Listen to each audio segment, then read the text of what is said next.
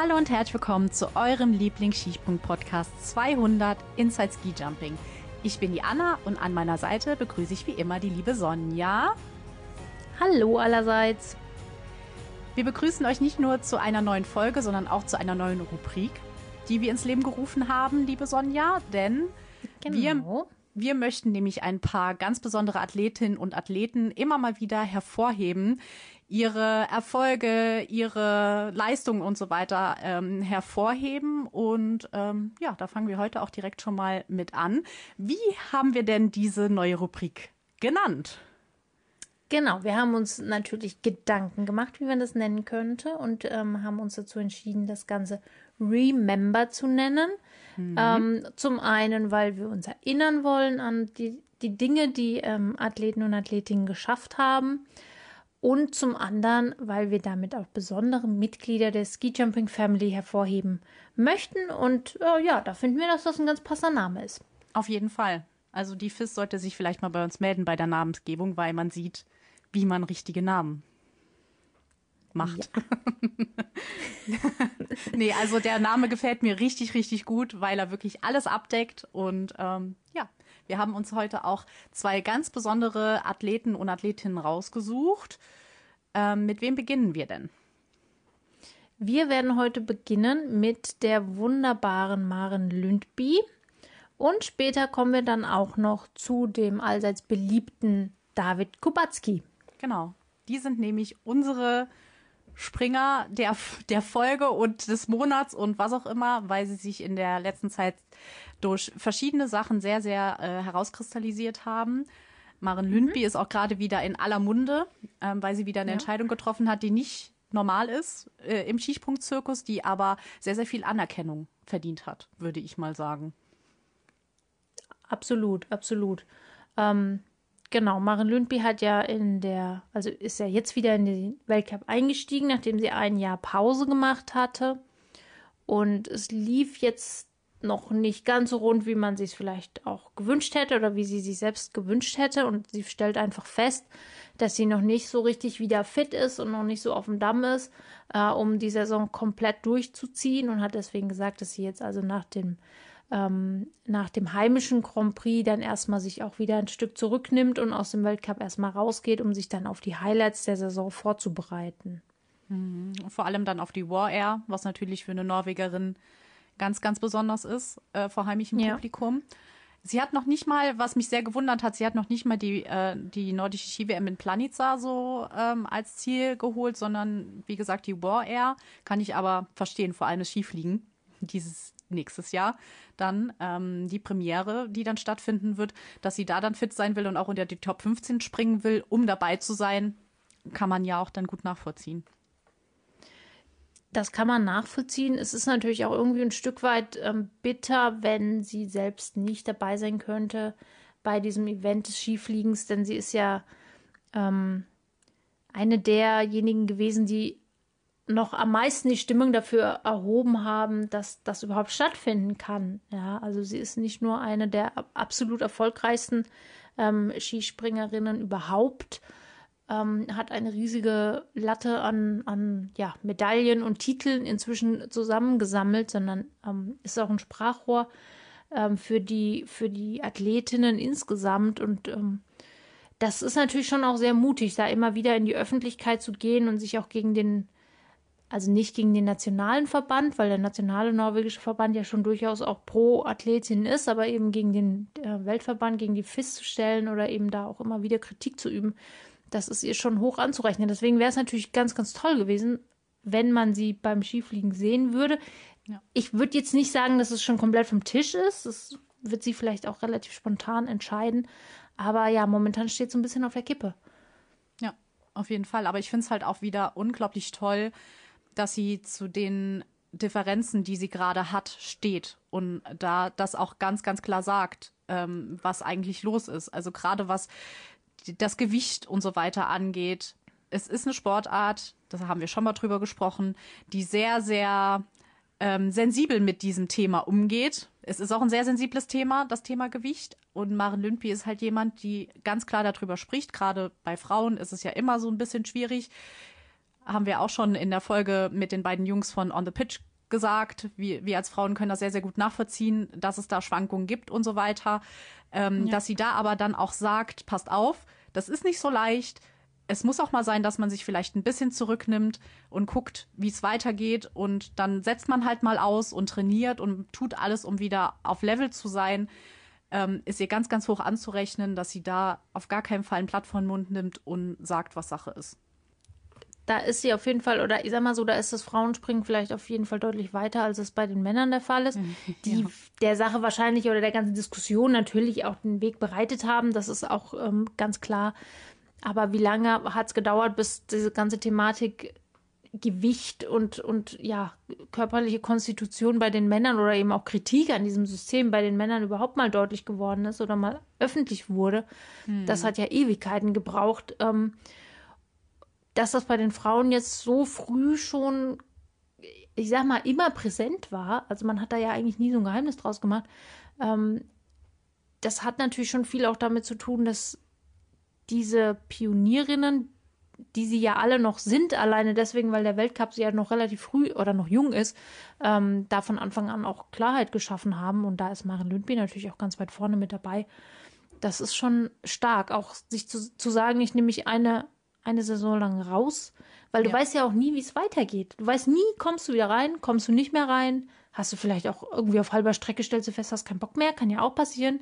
Ja, ja ähm, ist dein Platz noch frei im Team? All diese Dinge, die sind ja unbekannt und insofern ähm, zeugt es nach meiner Auffassung schon von einem starken Charakter, daherzugehen und zu sagen, ich ziehe das jetzt einfach mal durch und mir ist der Körper jetzt mal wichtiger als der Rest.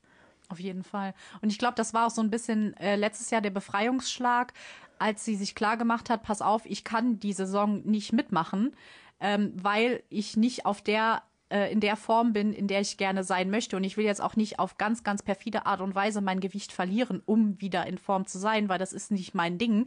Mein Erfolgsgeheimnis ist, dass ich das immer schön gesund mache, auf dem Level, wo man das noch gesund nennen kann. Und ich glaube, das hat halt letztendlich viel ausgemacht, weil es, es ist auch viel dahinter zu sagen, ich setze eine Olympiasaison aus. Olympia ist alle vier Jahre. Ja. So. Das und wenn du dann sagst, äh, ich, ich komme jetzt, ich komme jetzt nicht mit, also ich bin jetzt raus aus der kompletten Saison, ich komme noch nicht mit zu Olympia. Ähm, das tut weh, aber ist halt für sie vielleicht auch ein Befreiungsschlag gewesen, um jetzt halt auch einfach zu sagen, in der Saison, in der neuen Saison, Moment mal, ich habe jetzt daraus gelernt und geht nicht, muss jetzt muss jetzt aussetzen zuerst mal und muss weiter trainieren. Also ich glaube, das hat bei ihr ziemlich viel, diese Entscheidung letztes Jahr hat ziemlich viel bei ihr ausgelöst, glaube ich. Das glaube ich auch. Sie hat sich ja auch nie zurückgezogen komplett, sondern sie ist ja durchaus auch, ähm, das kriegen wir hier natürlich so jetzt auch nicht in dem Maße mit, aber in Norwegen ist sie ja, glaube ich, dann auch als, als äh, Co-Kommentatorin mhm. aufgetreten oder zumindest an, bei manchen Wettkämpfen, ich weiß jetzt nicht, ob bei allen, ähm, war auch bei der norwegischen Ausgabe von Let's Dance am Start.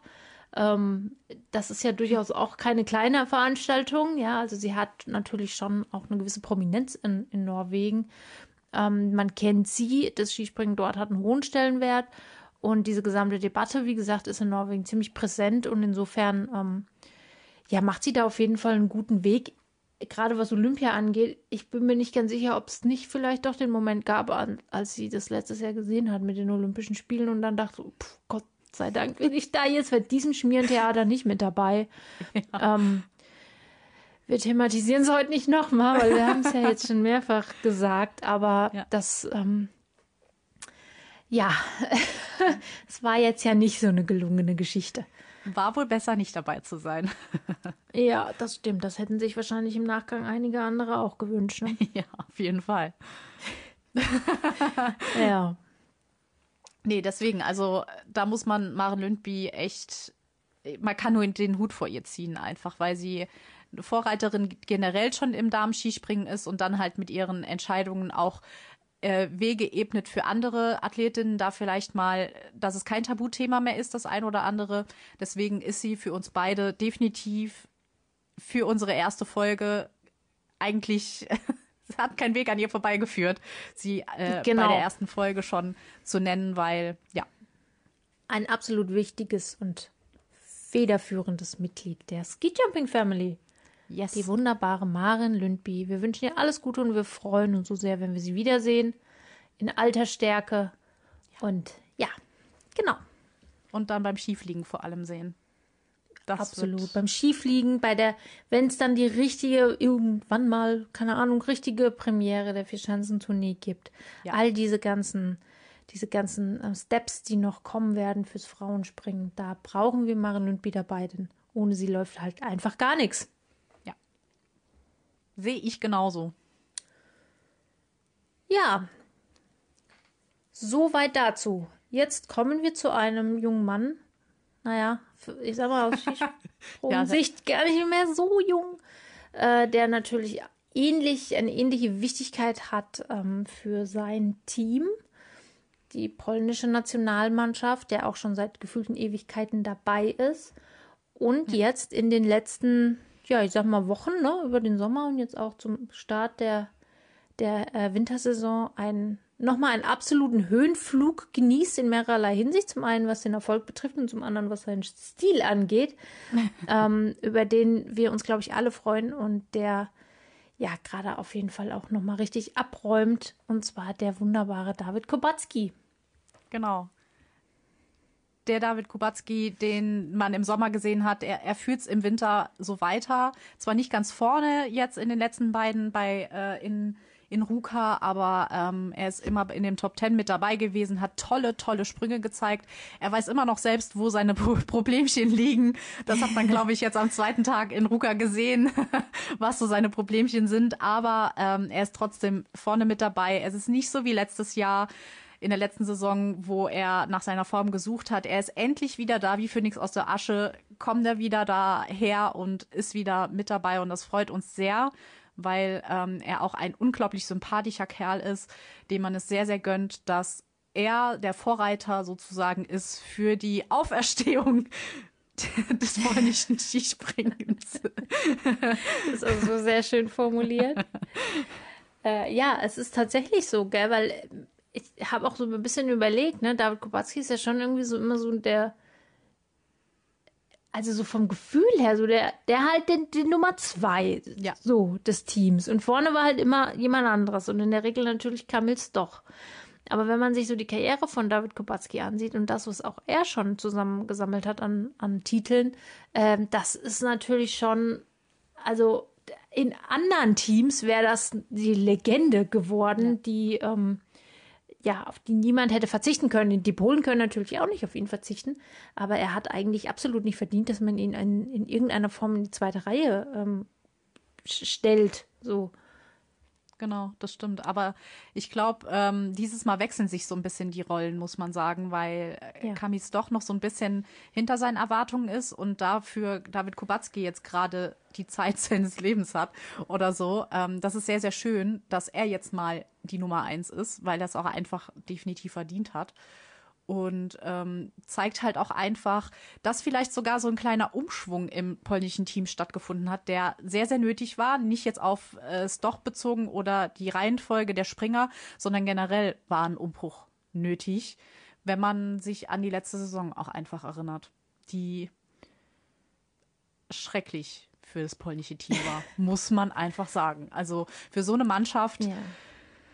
ähm, es war erschreckend, wie, wie sie abgestürzt sind. Also ich finde es tatsächlich ein bisschen ähm, merkwürdig. Ich habe auch so ein bisschen überlegt, was ist so eine vergleichbare Situation. Mir fällt gar nicht spontan irgendwas ein. Denn wir haben ja gerade jetzt, in, also wenn ich mir jetzt überhaupt mal die letzten Jahre angucke des polnischen Teams, die haben eigentlich in einer Mannschaft, die unheimlich alt ist. So, also eigentlich sind die alle schon wirklich am Ende ihrer Karriere angelangt, alterstechnisch, wenn man mal jetzt so den Durchschnitt sozusagen als, als Referenz hernimmt. Ähm, sind aber gleichzeitig auch immer wahnsinnig erfolgreich gewesen. Ja, gerade als Team. Also David Kubacki ist ja auch immer einer gewesen, der der gute alte Teamspringer sozusagen ist. Eben natürlich auch im Einzel ähm, oft genug vorne mit dabei gewesen, aber eben auch als Teamspringer. Und es war ja durchaus auch lange ein, ein, ein sehr, sehr erfolgreiches Team. Ähm, Kubacki, Stoch, ähm, Piotr Schüler und dann eben noch in wechselnder Besetzung dann noch ein vierter Mann dabei. Ähm, Gleichzeitig ist aber ja auch klar, dass all die in nicht allzu ferner Zukunft irgendwann dieses Team verlassen werden. Und dann Puh. Und dann? steht Polen irgendwie möglicherweise ein bisschen betroppelt da, sag ich mal. Ja. das stimmt auf jeden Fall. Da müssen sie schauen, dass sie da kein Riesenloch haben, weil da nicht nur einer aufhört, sondern äh, möglicherweise zwei, drei auf einmal aufhören Ja. und dann wieder Genau. Ein Riesenloch haben. Also es ist spannend, was in Polen abgeht, in vielerlei Hinsicht. Ja. Deswegen ähm, ist es auch für uns, glaube ich, sehr, sehr interessant, da zu beobachten, äh, wie es in der nächsten Zeit da weitergeht. Ähm, weil man weiß auch nie so ganz, man wusste auch jetzt vor Ruka nicht, wie es eigentlich wirklich um David Kubacki steht, weil in Wisla Ja. äh, da führt, da führt eigentlich nichts an David Kubacki vorbei. Also das sind die David Kubacki-Spiele, egal ob im Sommer als auch im Winter. Ähm, und es war jetzt interessant zu sehen, ähm, dass er schon jetzt nicht dann komplett ganz vorne mit dabei war, was aber auch nicht schlimm ist, weil die, ähm, die Dichte der Springer Ja. ganz vorne wirklich immens diese Saison ist. Das zeichnet sich ja schon sehr ab. Absolut, ja.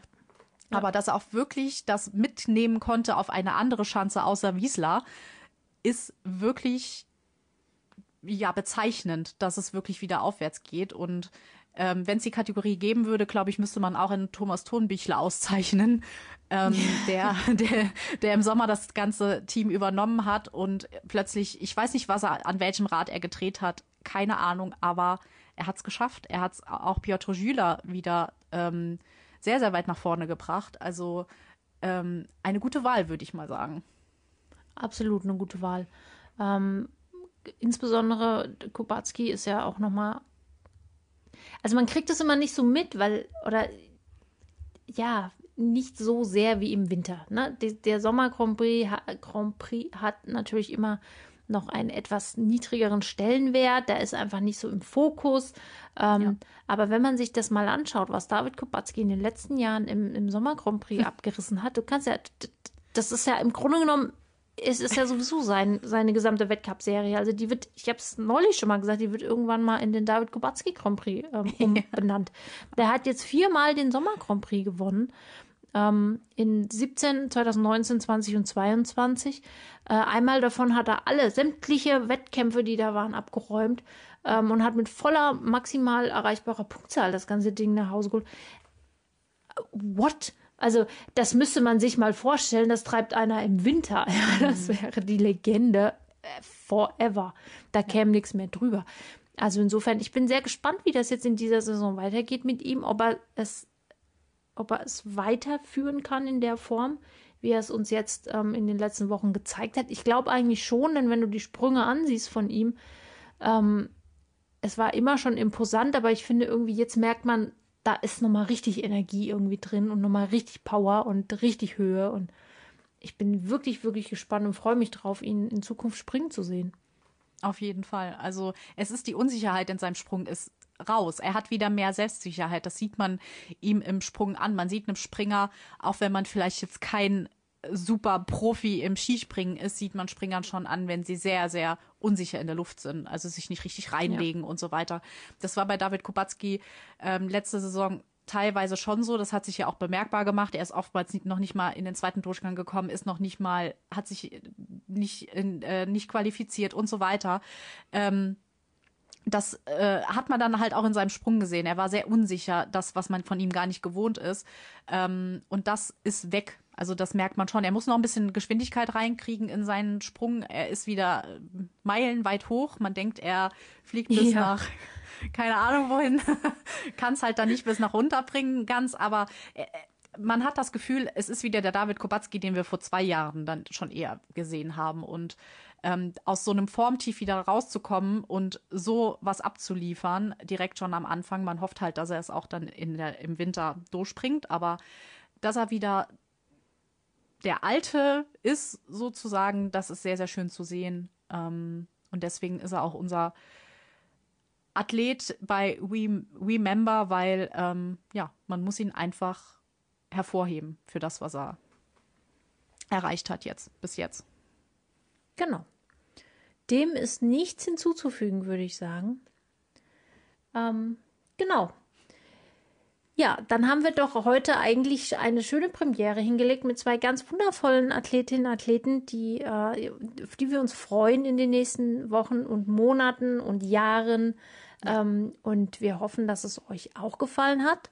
Und das war eine kurze, knackige Ausgabe. Und dann hören wir uns bald wieder und wünschen euch jetzt erstmal eine schöne Weihnachtszeit. Genau. Bis dann. Macht's gut.